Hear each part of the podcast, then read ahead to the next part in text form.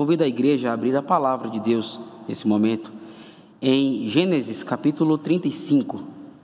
Gênesis capítulo 35. Faremos a leitura do versículo de número 1 até o versículo de número 15. Assim diz a perfeita palavra do Senhor nosso Deus. Disse Deus a Jacó: Levanta-te, sobe a Betel e habita ali. Faze ali um altar ao Deus que te apareceu quando fugias da presença de Esaú, teu irmão. Então disse Jacó à sua família e a todos os que com ele estavam: Lançai fora os deuses estranhos que há no vosso meio, purificai-vos e mudai as vossas vestes. Levantemo-nos e subamos a Betel. Farei ali um altar ao Deus que me respondeu no dia da minha angústia e me acompanhou no caminho por onde andei. Então deram a Jacó todos os deuses estrangeiros que tinham em mãos e as argolas que lhes pendiam das orelhas. E Jacó os escondeu debaixo do carvalho que está junto a Siquém. E, tendo eles partido, o terror de Deus invadiu as cidades que lhes eram circunvizinhas, e não perseguiram aos filhos de Jacó. Assim chegou Jacó à luz, chamada Betel, que está na terra de Canaã, ele e todo o povo que com ele estava. E edificou ali um altar, e ao lugar chamou El Betel, porque ali Deus se lhe revelou, quando fugia da presença de seu irmão.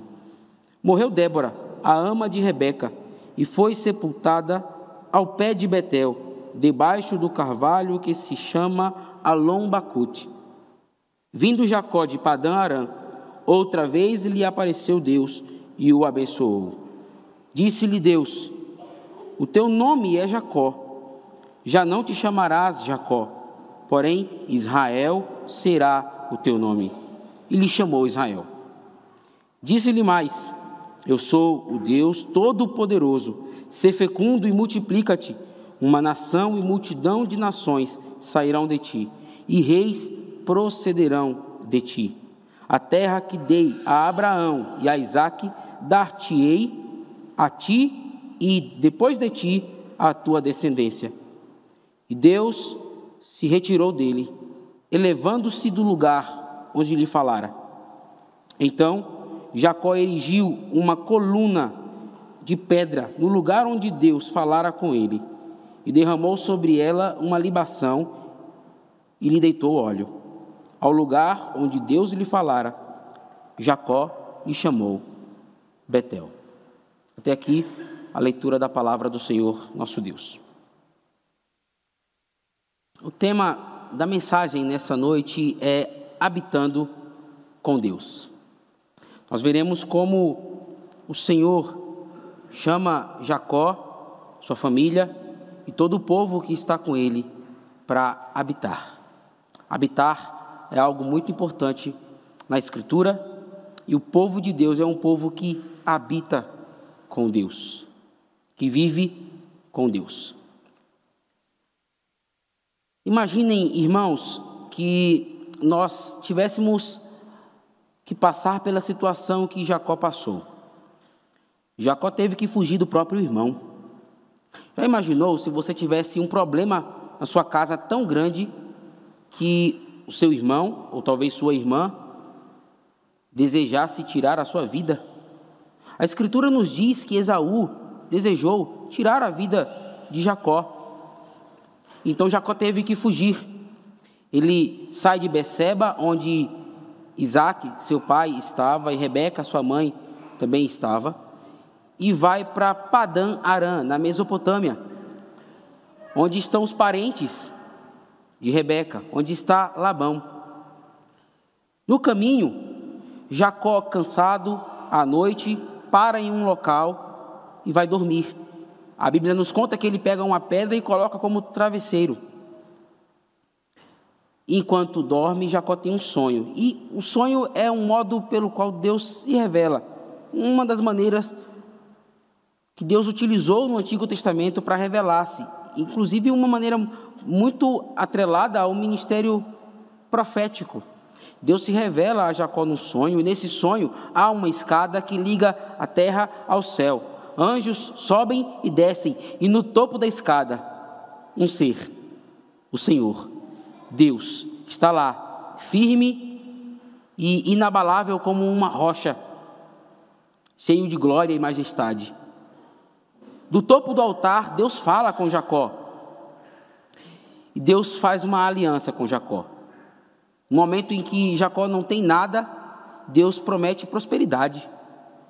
No momento em que Jacó não tem sequer uma esposa, Deus promete uma multidão, uma descendência abençoada, vasta. Mas Deus promete também protegê-lo, livrá-lo, não abandoná-lo, fazê-lo voltar para a terra dos seus pais, para aquela terra, a terra de Canaã. Jacó acorda do sonho e quando acorda, ele diz o seguinte: Que temível é esse lugar. Eu não sabia, mas Deus está aqui.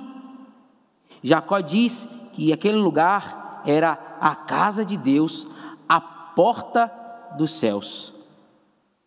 Então Jacó pega uma pedra, tudo indica que a mesma pedra que ele utilizou como travesseiro, derrama óleo sobre ela e faz uma, uma espécie de cerimônia memorial, uma pedra memorial que é colocada como coluna. E ele faz um voto. Nesse voto, ele disse que se Deus cumprisse as suas promessas, ele voltaria àquele lugar e faria daquele lugar a casa de Deus, ou viveria naquele lugar como sendo a casa de Deus. Jacó segue o seu caminho e Deus o abençoa, o protege. Ele chega até a Mesopotâmia, passa anos lá e tempos depois, Jacó tem uma família grande, tem prosperidade e ele chega a ser mais próspero do que Labão. E Deus diz a Jacó que era hora de voltar. Se nós olharmos palavra de Deus em Gênesis capítulo 31, verso 3, Gênesis 31, verso 3, a palavra de Deus nos diz: E disse o Senhor a Jacó: torna a terra de teus pais e a tua parentela, e serei, e eu serei contigo. Perceba também o que diz o versículo de número 13: Eu sou o Deus de Betel, onde ungiste uma coluna, onde me fizeste um voto. Levanta-te agora, sai desta terra e volta para a terra de tua parentela. Eu sou o Deus de Betel. Você me fez um voto. Levanta-te agora e volta à terra da tua parentela. Jacó volta. Ele reconcilia-se com seu irmão Esaú. Então o problema com Esaú foi resolvido. Só que Jacó não vai cumprir o seu voto. Ao invés de ir para Betel e depois ir para Beceba, onde estava o seu pai, a sua parentela, Jacó vai para Siquém. E tudo indica que Jacó queria se estabelecer lá porque o capítulo de número 33 de Gênesis, do verso 18 ao verso 20, nos mostram que Jacó faz uma casa, uma tenda, né? uma espécie de moradia, e além disso ele faz um altar ali. Ele faz um altar ali em Siquém. Ele não deixou, ele não ficou sem fazer nada, ele fez alguma coisa para Deus, mas ele não cumpriu o voto dele. Faltou fidelidade da parte de Jacó. Deus se revelou a ele em Betel e ele deveria voltar a Betel como ele prometeu, como ele se comprometeu. E a vida de Jacó em Siquém, na cidade de Siquém, não é boa, não é fácil. Os irmãos ouviram na semana passada que em Siquém houve tragédias. Primeiro, com Diná, a filha de Jacó, que é violentada. As pessoas, os homens em Siquém eram tão maus que o homem mais virtuoso era um homem abusador. Os irmãos também viram que a tragédia piorou porque Jacó se omitiu e não liderou a sua casa como cabeça da aliança. Ele se omite e os filhos de Jacó tramam um plano para resolver a situação e, na verdade, criam um problema ainda maior, porque tiram a vida de todos os homens, fazem uma verdadeira chacina, tirando a vida de todos os homens ali em Siquém. Depois que tiram a vida desses homens, saqueiam a cidade, pegam as mulheres, as crianças e trazem consigo. E diante de todo esse contexto, um problema enorme, Jacó olha para si e diz: E agora o que vai ser de mim? Pensando apenas em si. Jacó pensa que os outros povos, os cananeus que estavam por ali, as outras, as outras tribos, os outros clãs, se levantariam contra ele e seus filhos e destruiriam todos. E é nesse momento, depois de infidelidade, depois de omissão, depois de egoísmo, que Deus vem até Jacó. E Deus vai mostrar para Jacó que ele não pode mais fugir do compromisso que ele fez. É hora de habitar com Deus. O texto tem cinco cenas. Cinco cenas. E não é difícil de entender. Primeiro, Deus vem e fala com Jacó, verso 1. Depois, Jacó fala com sua família e com o povo que está com ele. Então Deus fala, Jacó fala. Depois, Jacó sobe até Betel e adora ao Senhor. E Deus então desce e abençoa Jacó. Jacó sobe e adora, Deus desce e abençoa. E a última cena é Jacó novamente adorando ao Senhor. Por conta do nosso tempo aqui, nós vamos juntar essas duas últimas cenas.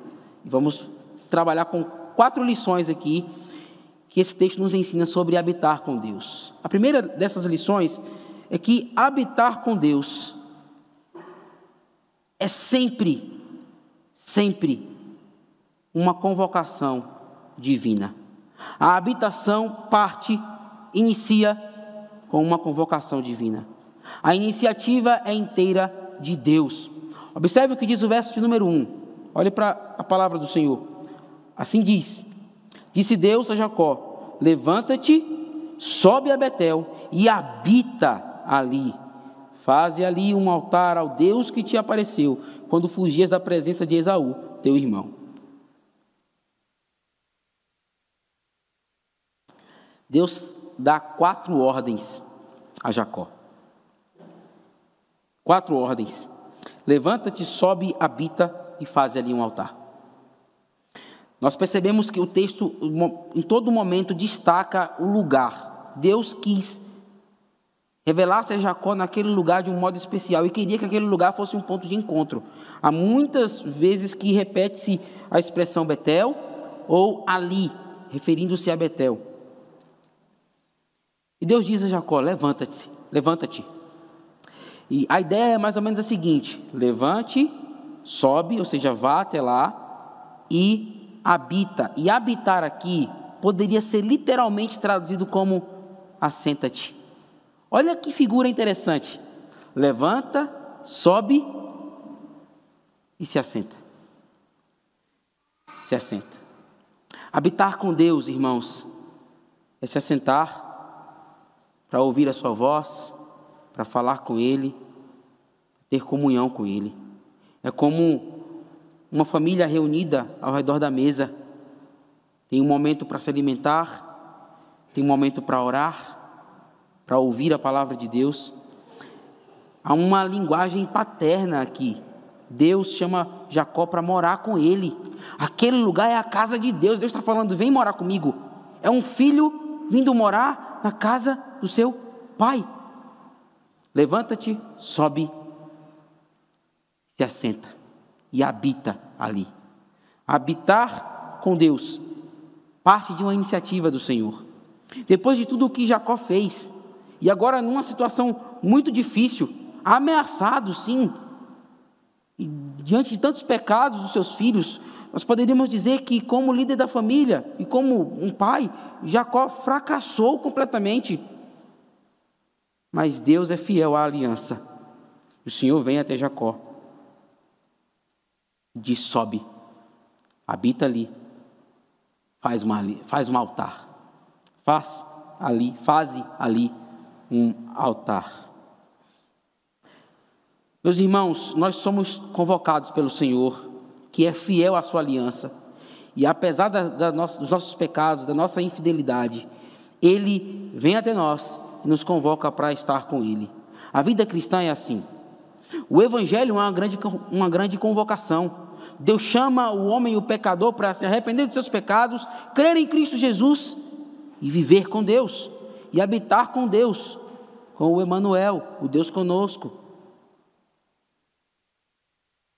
O próprio culto, a própria vida da igreja é uma vida de habitação. O culto é um grande, um grande momento em que o povo de Deus se reúne na casa do Pai, na casa de Deus. Deus convoca o seu povo para vir fazer altar. É Deus quem nos chama. E louvado seja Deus, porque Ele faz isso. Sabe por quê? Deus não está obrigado com ninguém. Deus não tem obrigação alguma de nos receber na casa dele, mas ainda assim ele nos chama para viver com ele, para viver com ele. E quando eu digo que ele nos chama para viver com ele, é porque a igreja precisa ser entendida como uma casa de Deus. É muito comum falar de indivíduos como casa de Deus, e muitas vezes as pessoas falam assim. Muitas vezes elas dizem, eu sou a casa de Deus. Só que quando nós vamos ler a Escritura, nós percebemos que a ideia de casa de Deus, de crentes sendo casa de Deus, é plural, não meramente singular. Em 1 Coríntios 6,19, Paulo diz: Acaso não sabeis que o vosso corpo, o vosso corpo, é santuário do Espírito Santo que está em vós? Em 1 Timóteo, capítulo 3, verso 15, Paulo diz: Fiqueis ciente de como se deve proceder na casa de Deus, que é a igreja do Deus vivo, coluna e baluarte da verdade. A igreja é a casa de Deus. Por isso que quando nós nos ajuntamos para servir ao Senhor, nesse esse lugar é, é a casa de Deus. Não por causa do lugar em si, mas por causa do povo que está ali reunido. Deus nos chama para ser igreja, para ser sua casa, para fazer parte do povo dele e viver com ele. Então, habitar com Deus começa com uma convocação. Em segundo lugar, habitar com Deus exige santificação, exige comprometimento, eu, eu diria ainda, exige preparação. Quando nós olhamos do verso 2 até o verso 4, nós temos uma segunda cena nessa história. Depois de ouvir o chamado de Deus, depois de ouvir a voz de Deus, Jacó vai até a sua casa e fala. Só que Jacó não fala apenas para os seus, ele fala também para o povo que estava com ele. E que povo é esse? O povo de Siquém as mulheres e crianças de Siquém, que agora estão com Jacó. E olha o que ele diz, observe o verso 2 e o verso 3. Então disse Jacó à sua família e a todos os que com ele estavam: Lançai fora os deuses estranhos que há no vosso meio, purificai-vos e mudai as vossas vestes. Levantemo-nos e subamos a Betel Farei ali um altar ao Deus que me respondeu no dia da minha angústia e me acompanhou no caminho por onde andei. Também o verso 4. Então deram a Jacó todos os deuses estrangeiros que tinham em mãos e as argolas que lhes pendiam das orelhas. E Jacó os escondeu debaixo do carvalho que está junto a Siquém.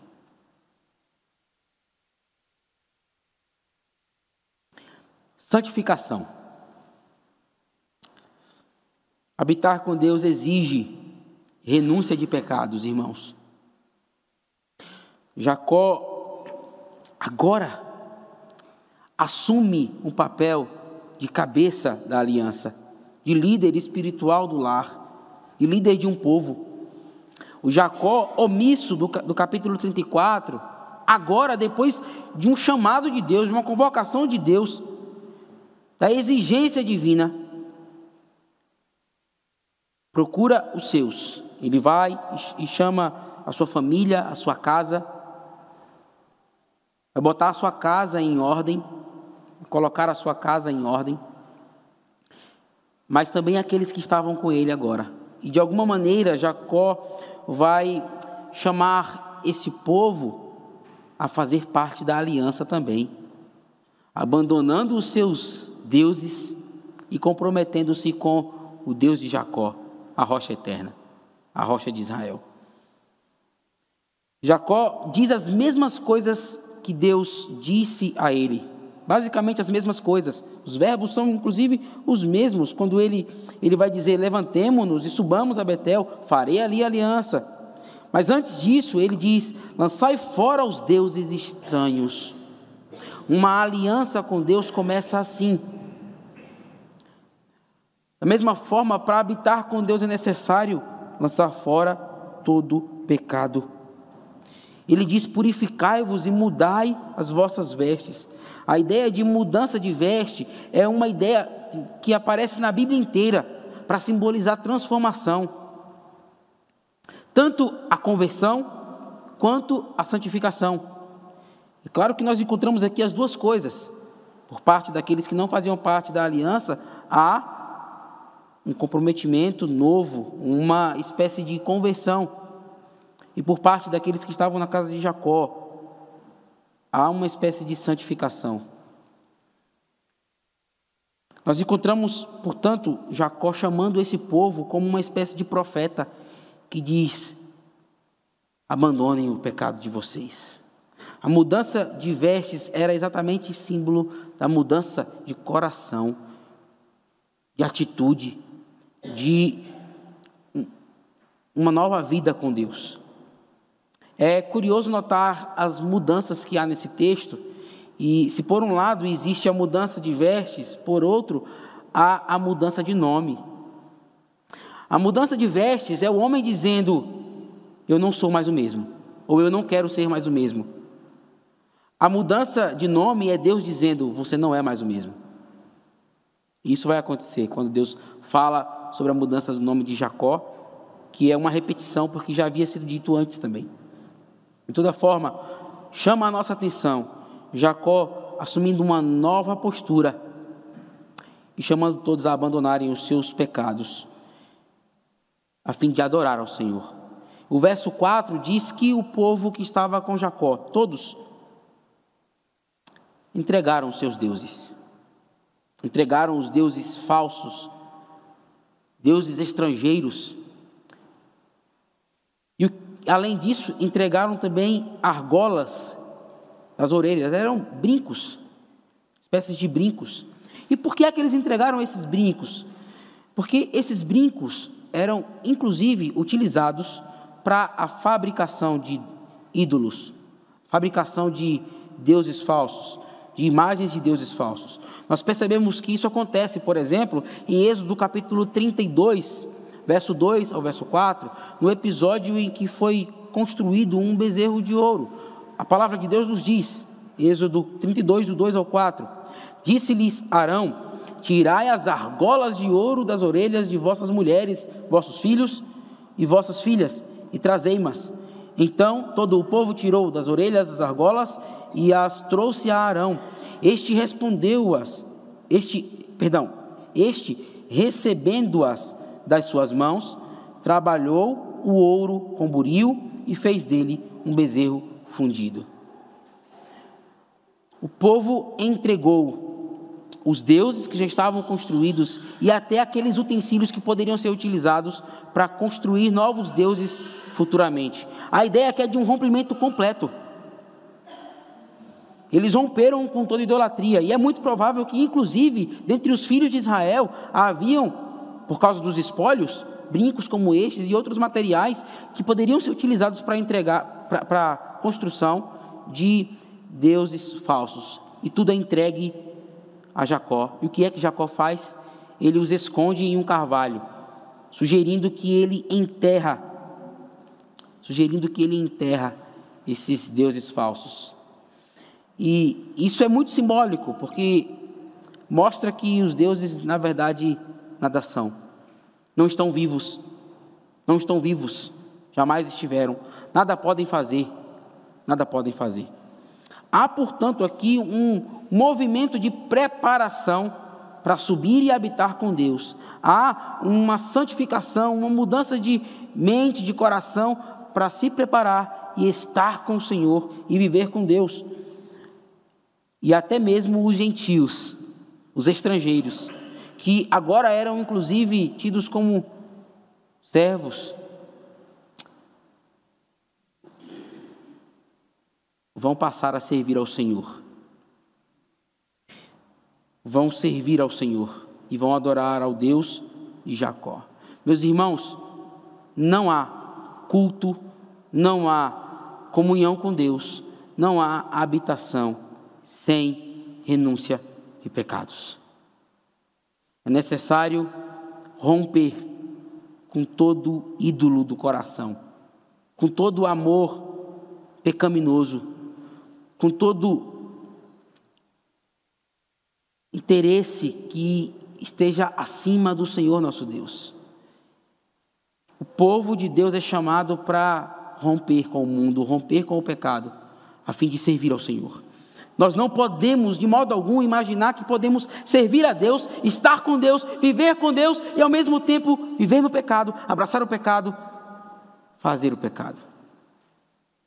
Nós não podemos servir ao Senhor e, ao mesmo tempo, servir a nós mesmos, porque, no fim das contas, o maior de todos os deuses falsos é o eu, o ego. É o homem voltando-se para si mesmo e servindo e adorando a si mesmo. O texto, portanto, nos mostra que Deus chama o seu povo para habitar com ele, e isso exige preparação, exige santificação. Se nós queremos servir e adorar ao Senhor, nós não podemos servi-lo de qualquer modo, e há certamente uma implicação litúrgica enorme aqui. Nós não podemos vir cultuar ao Senhor e servir ao Senhor, sabendo que Ele nos convoca, vir de qualquer jeito. É necessária a preparação. Faça necessária uma preparação em oração, em leitura da palavra, a fim de buscar e adorar ao Senhor, a fim de não estar aqui, mas com o pensamento e o coração em outro lugar em outras coisas. Nos nossos dias, nós somos tentados a não nos preparar porque nós queremos que as coisas sejam todas muito rápidas. Nós queremos que tudo passe muito rápido. Nós queremos, nós não queremos, no final das contas, não queremos habitar. Queremos experimentar. Queremos ter um momento rápido e que dê, traga algum prazer ao coração, mas nem sempre, nem sempre nós pensamos que o momento de habitação com Deus deve ser um momento de alegria, de envolvimento, e esse envolvimento exige preparação. Preparação. Nós entendamos isso. E aqui certamente há uma exigência ainda maior para aqueles que são pais, que são homens, porque são liderança espiritual na sua casa. E assim como Jacó, devem preparar a sua família para servir ao Senhor. Devem exortar seus filhos, se necessário, e confrontá-los sem medo. Por isso, nós homens, nós pais, não, não podemos nos omitir, porque há uma responsabilidade sobre nós, nós somos chamados para ser cabeça de nossa família também. Evidentemente, não porque somos melhores, mas porque Deus nos chamou para isso é nossa função, é nosso dever. É nosso dever. Lutar para que o pecado não adentre as portas da nossa casa. É claro, nós não temos controle de todas as coisas, mas é nosso dever e responsabilidade nos empenharmos.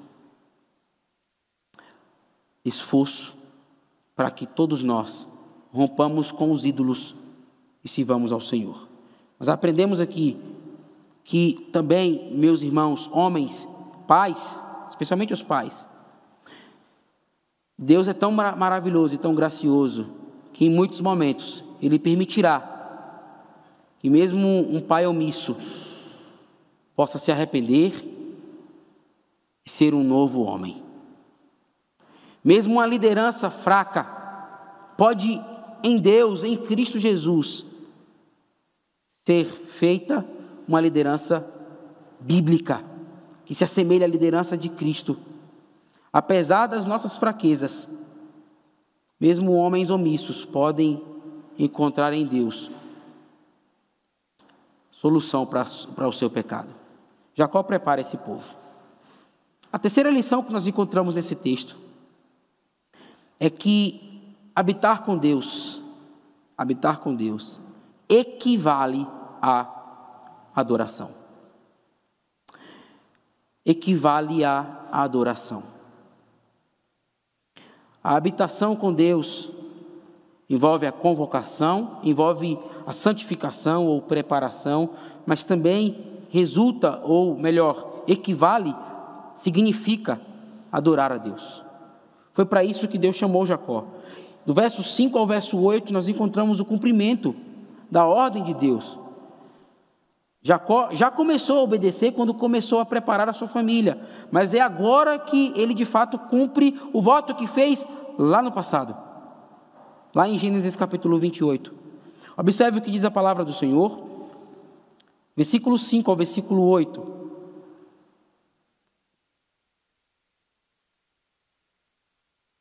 E tendo eles partido, o terror de Deus invadiu as cidades que lhes eram circunvizinhas, e não perseguiram aos filhos de Jacó. Assim chegou Jacó à luz, chamada Betel, que está na terra de Canaã, ele e todo o povo que com ele estava, e edificou ali um altar, e ao lugar chamou El Betel, porque ali Deus se lhe revelou quando fugia da presença de seu irmão. Morreu Débora, a ama de Rebeca, e foi sepultada ao pé de Betel, debaixo do carvalho que se chama Alom Bacute. Adoração. O texto nos diz que Jacó reuniu não apenas a sua família, mas todo o povo que com ele estava, que abandonaram os seus deuses falsos, romperam com o pecado e partiu. Subiu em direção a Betel. Subiu em direção a Betel. Nesse caminho, certamente haveria perigos, porque naturalmente os cananeus, os outros clãs que viviam ali próximos a Siquém, poderiam lutar contra o povo de Deus, lutar contra Jacó e sua família. Mas o texto diz que o terror de Deus, o terror de Deus invadiu as cidades circunvizinhas. Perceba que Deus está cuidando do seu povo o tempo inteiro. Ele prometeu, lá em Gênesis capítulo 28, e eu te farei voltar. E Ele está fazendo. Ele não apenas chama, Ele garante a segurança desse povo até a sua casa, para habitar com Ele. E não perseguiram os filhos de Jacó. Filhos aqui é uma linguagem geral. Também poderia ser traduzido como membros do grupo. Nós percebemos que aqui, agora, depois que abandonaram os, os, os deuses falsos, até os gentios, até os estrangeiros, são tratados como povo. O verso 6 nos diz exatamente isso. Quando, quando fala ele e todo o povo que com ele estava, Deus garantiu a segurança não apenas de Jacó e dos seus filhos, mas de todo o povo que estava com ele para que fossem a Betel.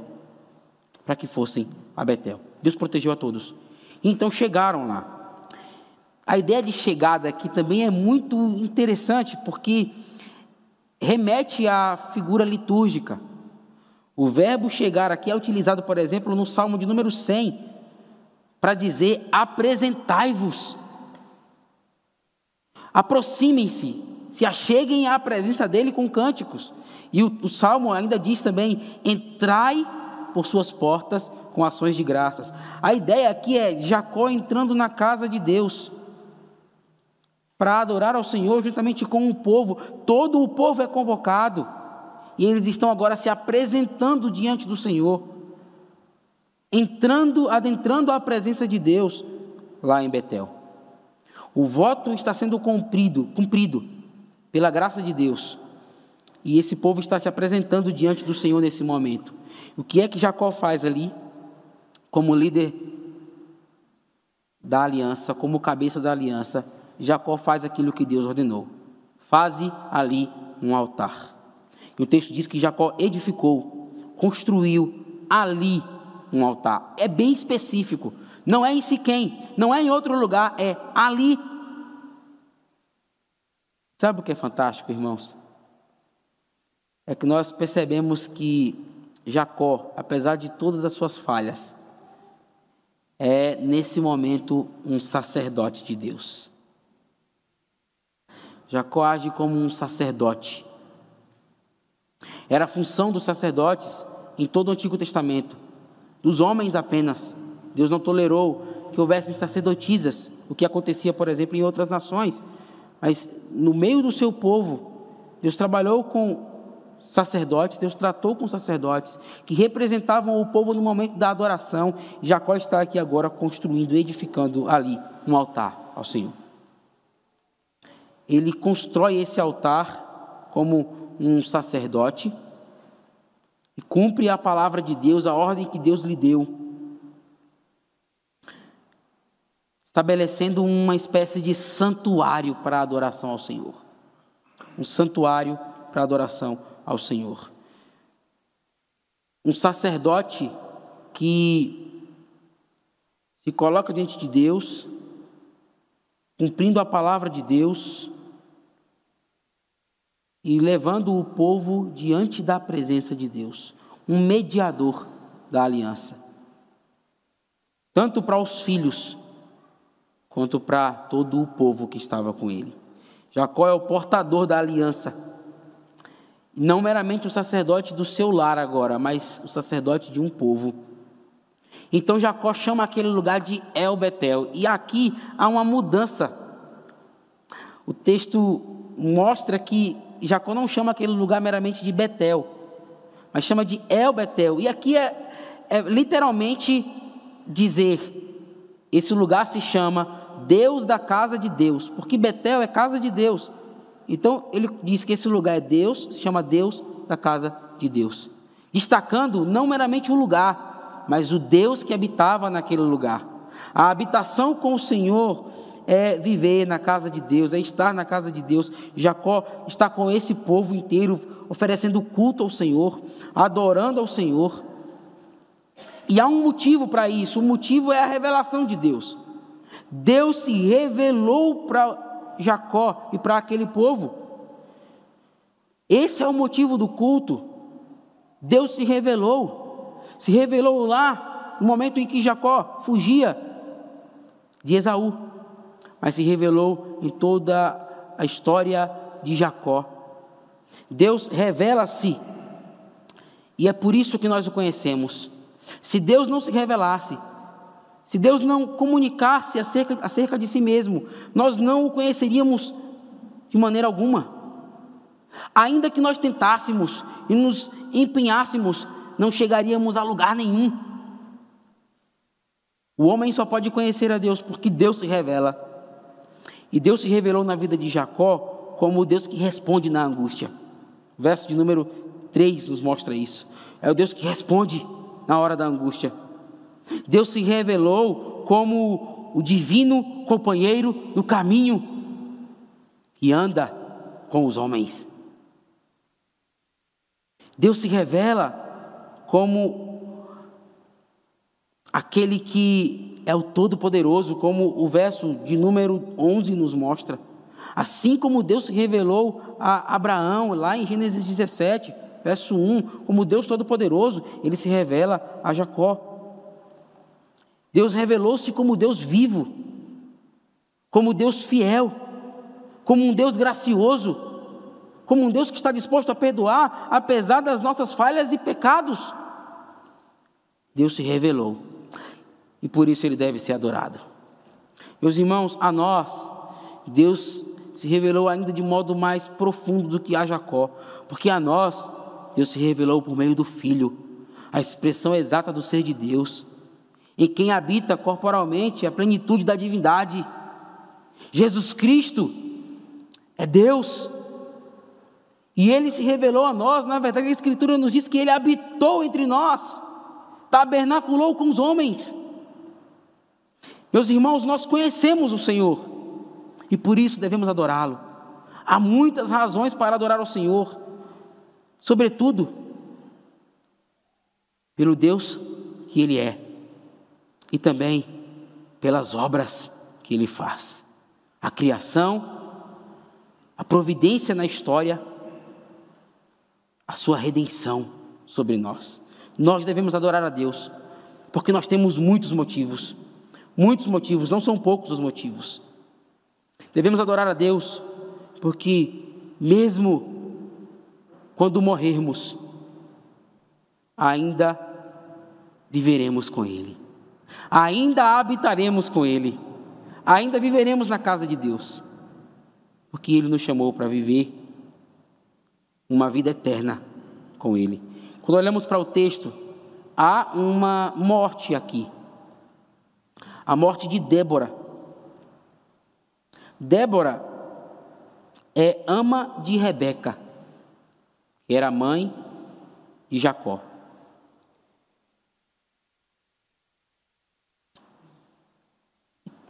E como ama, certamente Débora cuidou de Rebeca por muito tempo, talvez até desde a infância. A ideia de ama pode ser uma referência a uma mulher, uma cuidadora que amamenta ou apenas como uma mulher que cuida a vida inteira. Débora é uma mulher importante. Porque, e nós percebemos que ela é importante porque houve pranto por causa dela. Lamento, grande lamento, a tal ponto de quando ela é enterrada, e ela é enterrada ao pé de Betel, ou em Betel, nós notamos que eles dizem que no lugar onde ela foi enterrada, aquele lugar se chamaria Alon Bacute, que é literalmente árvore do choro, árvore do lamento. Aquele local é marcado com o enterro daquela, daquela mulher lá, Débora. Nós devemos nos perguntar aqui por que, que o relato dessa morte é, colocada, é colocado aqui. Porque aparentemente não, quebraria a, o fluxo da, da narrativa. Mas há algumas explicações possíveis. Dentre elas, é provável que Isaac estivesse aqui com Jacó. Rebeca já estava morta, e é provável que Isaac e o povo que vivia com Isaac está aqui com Jacó. Isso é provável. E o verso 21 mostraria então que Jacó teria se separado de Isaac novamente para viver ali além da torre de Éder, e depois, próximo ao momento da morte de Isaac, ele teria vindo ver o seu pai, como mostra o verso 27. Então é possível entender que Isaac estava ali, e como Isaac estava ali, Débora também estava, e ela morreu naquele momento, e foi enterrada ali. Mas além disso, é possível notar que o enterro dessa mulher naquela terra, uma terra que não foi comprada, significa que aquela terra é vista por Jacó e pelo povo de Deus como uma herança de Deus para eles. O enterro dessa mulher naquele lugar marca que aquela terra já era posse deles. É a casa de Deus e como herança de um pai para os seus filhos, Deus dá aquela terra, a terra de Canaã, Betel, para o seu povo. O enterro de Débora lá marca isso. Se nós notarmos, em alguns momentos, quando houve morte das esposas dos patriarcas, eles compraram um determinado local para deixar o corpo nesse determinado local. Aqui não há um relato disso. Essa mulher está lá, ela é enterrada em Betel, uma prova de que Deus havia dado aquele lugar para o seu povo como herança. De toda forma, o que fica evidente para nós é que o povo de Deus estava habitando com o Senhor naquele lugar, adorando ao Senhor naquele lugar. irmãos, nós precisamos valorizar a ideia de habitação. Por quê? Habitar é importante. Pense bem, vocês têm filhas, filhos. Eu também tenho, eu tenho uma filha, chama Ana Elisa. E a Ana Elisa gosta de brincar de casinha. Como toda menina da idade dela, ela tem apenas dois anos, gosta de brincar de casinha. E, e observo quando ela está brincando de casinha. E ela imita a mãe dela. Ela faz as coisas que a mãe faz dentro da casinha. a influência da habitação, da convivência. Além disso, ela me vê estudar. Como seminarista, não tem jeito, tem que estudar. E muito. Ela me vê sentado, o computador à frente, estudando. E esses dias ela falou em casa, papai, eu quero estudar também. Eu quero estudar também. E eu tive que colocar um teclado do lado, uma cadeira do lado, e estudar com ela do lado. Eu quero estudar também. Quando nós convivemos, quando habitamos uns com os outros, na família isso é natural. Nós acabamos aprendendo um com o outro e passamos a nos comportar como o outro. Deus chama o seu povo para habitar com ele, para que o seu povo seja como ele. Foi o que ele disse ao povo de Israel: sede santos, porque eu sou santo. Porque eu sou santo. Nós devemos adorar ao Senhor, glorificar o nosso Deus.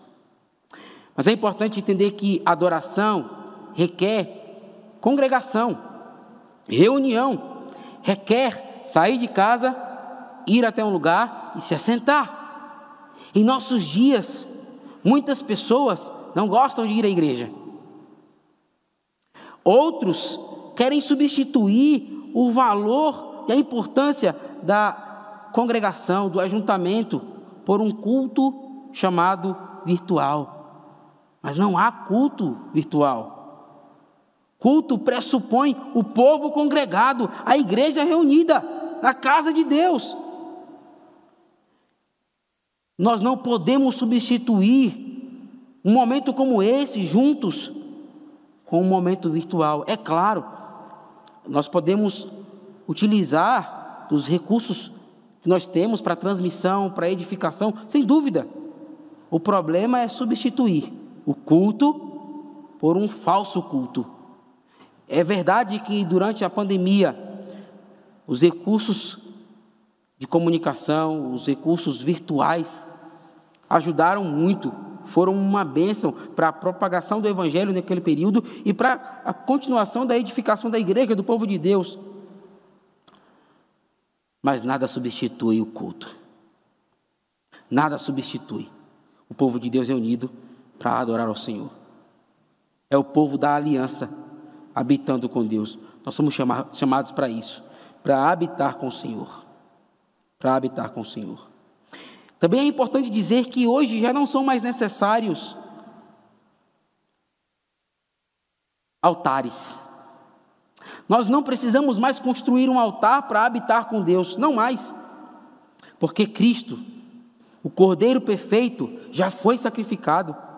Não temos que oferecer um, um sacrifício a Deus por, em, em um altar, não mais. Porque hoje não é por meio de um altar que nós buscamos ao Senhor, é por meio de Cristo. Por meio de Cristo. Nele nós adentramos ao trono da graça de Deus. Em Cristo nós habitamos com Deus. Não precisamos de um altar. Nós precisamos de Cristo e dele somente. Por fim, meus irmãos, a última lição que esse texto nos traz é que a habitação com Deus resulta em bênçãos.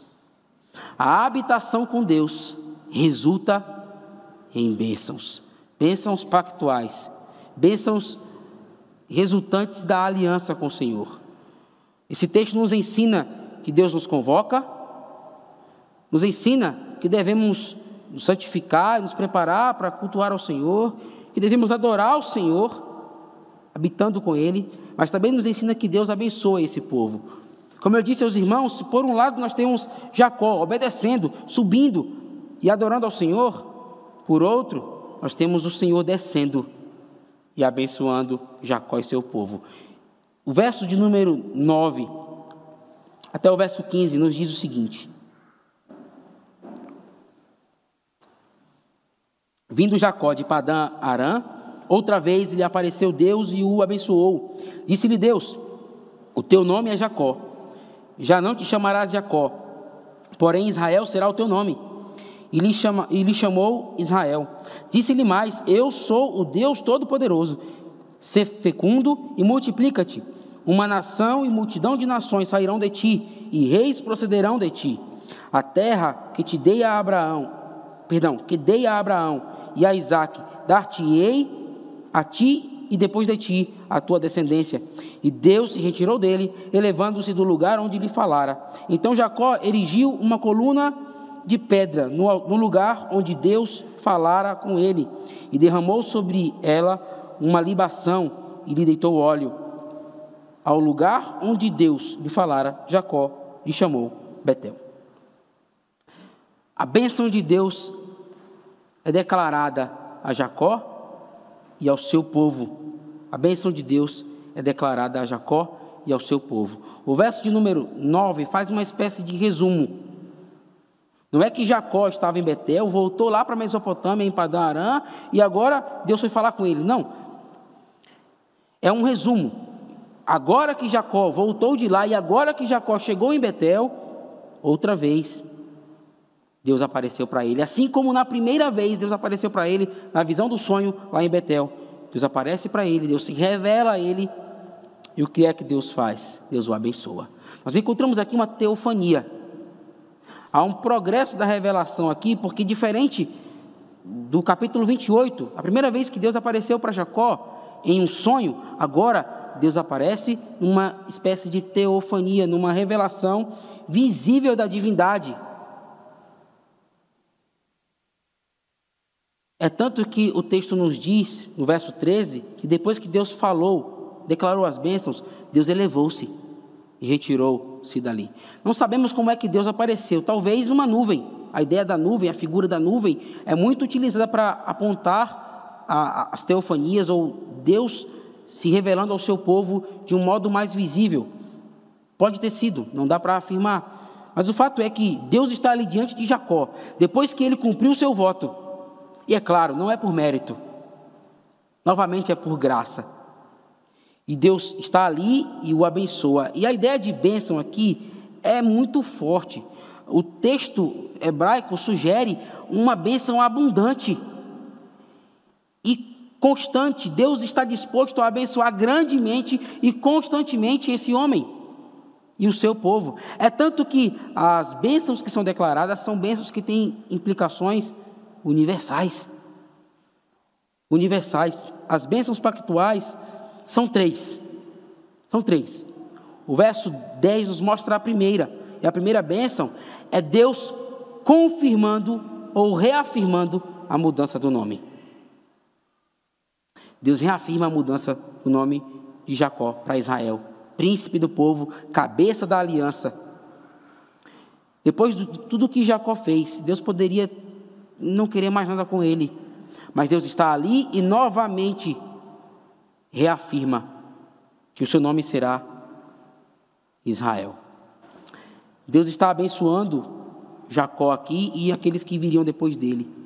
Uma bênção que iria alcançar as nações, as famílias da terra, todas as famílias da terra, como Gênesis 28, 14, nos mostra que Deus prometeu que faria de Jacó uma bênção para todas as famílias da terra.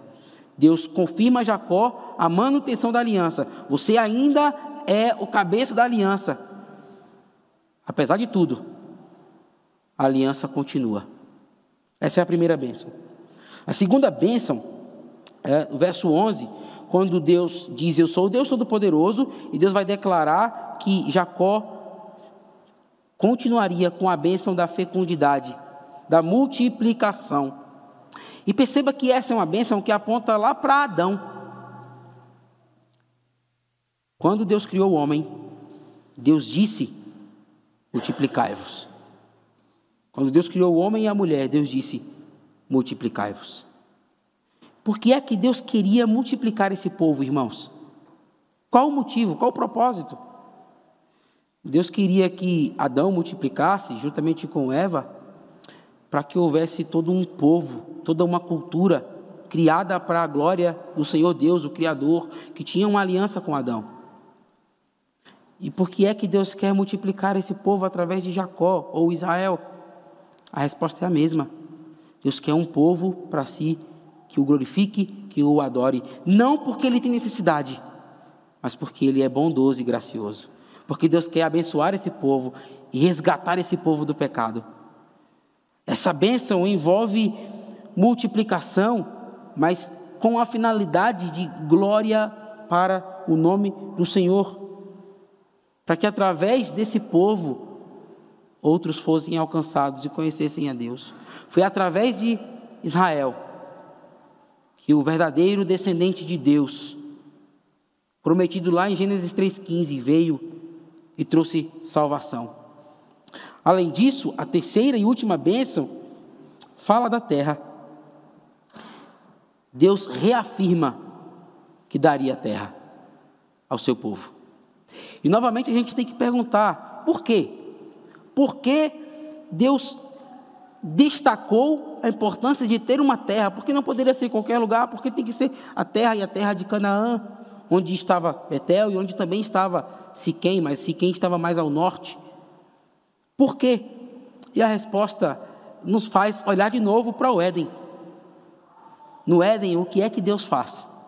Deus faz um jardim para a habitação com o homem. Deus separa um dia, o sétimo dia, só para que houvesse comunhão específica entre ele e Adão durante um dia inteiro, porque nos outros dias Adão trabalhava. Ainda que na viração do dia ele e o Senhor se encontrassem, o momento no sábado, no Éden, no jardim do Éden, era um momento de habitação especial. Deus daria uma terra a esse povo, uma terra que o povo não plantou, que não cuidou, assim como foi no jardim. Deus daria um lugar a esse povo para que esse povo pudesse habitar com Ele, habitar com Deus. O resultado, que é bênção, envolve novamente a habitação com o Senhor. Habita ali. O povo de Deus é chamado para habitar com Ele, para habitar com Ele. Esse é o plano de Deus para o mundo, um plano que envolve o mundo. Então Deus fala, retira-se e Jacó adora a Deus novamente. E Jacó vai fazer aqui a mesma coisa que ele fez lá em Gênesis 28. Ele faz a mesma coisa. Ele pega uma pedra, talvez a mesma pedra lá do, do travesseiro que ele erigiu como coluna, ele faz a mesma coisa. Um, uma, uma pedra memorial, derrama sobre ela óleo, libação, e consagra a Deus a sua vida novamente. Adora ao Senhor novamente. Nós somos chamados para viver com o Senhor. Deus tem nos abençoado porque nós vivemos com Ele. A vida fora de Deus, a vida longe de Deus, não é uma vida abençoada como é a vida com o Senhor. Habitar com Deus é importante, meus irmãos. Habitar com o Senhor é importante. Não dá para substituir. Quando nós olhamos para esse texto, nós percebemos que Deus tem um grande plano para aqueles, aqueles que Ele escolheu desde antes da fundação do mundo. E esse plano envolve habitação. Deus fez um lugar para habitar com Adão. Adão pecou, se afastou de Deus, é expulso do Éden. Mas Deus escolheu um povo, e Jacó é parte desse povo, que já começou a habitar com Deus, e quando esse povo pecou novamente, Deus expulsou esse povo da terra, e esse povo vai para o cativeiro babilônico. Mas Deus enviou o verdadeiro israelita, o verdadeiro descendente, o verdadeiro cabeça da aliança, Jesus Cristo. E ele vem habitar conosco. Deus novamente está habitando com o povo, trazendo salvação novamente trazendo salvação novamente, habitação novamente. É a ideia de Deus habitando com o povo, sendo o Deus desse povo e esse povo sendo o povo de Deus. É o princípio Emanuel da aliança. E o que é que esse Deus faz? Jesus Cristo. Ele morre pelos homens. Ele cumpre fielmente a aliança, obedece toda a lei para trazer esse povo novamente para a habitação com Deus. E a Escritura tem uma promessa para o povo de Deus, de todas as épocas e todos os lugares. A promessa de que um dia Deus habitará conosco para sempre, eternamente, nos novos céus, nos novos céus e na nova terra. O Senhor habitará para sempre com o seu povo, para sempre com o seu povo, e nunca mais haverá separação Estaremos para sempre com o Senhor, desfrutando de alegria na casa de Deus para todo sempre, porque Cristo veio habitar, porque Cristo nos salvou. Louvado seja o nome do Senhor. Nós aprendemos nessa noite, portanto, quatro lições sobre habitar com Deus. A habitação com Deus é sempre uma iniciativa de Deus, é Ele quem convoca. Além disso, a habitação com Deus exige santificação, exige renúncia de pecados. Em terceiro lugar, a habitação com Deus equivale, significa adoração, culto. Viver para a glória de Deus em obediência, em consagração ao Senhor. E por fim, a habitação com Deus resulta em bênção para o seu povo. Resulta em bênção. E a maior de todas essas bênçãos é a própria habitação. É viver com Cristo, irmãos. Que o Senhor Deus nos abençoe e derrame sobre nós sua graça todos os dias. Hoje e sempre, para que nós possamos aguardar esse momento em que viveremos com o Senhor para sempre. A habitação já começou, é real. Esse momento é a habitação com Deus. Mas nós devemos ansiar, ansiar pelo momento em que habitaremos por toda a eternidade com Ele, sem jamais pecar, sem jamais nos separar do Senhor. Louvado seja Deus.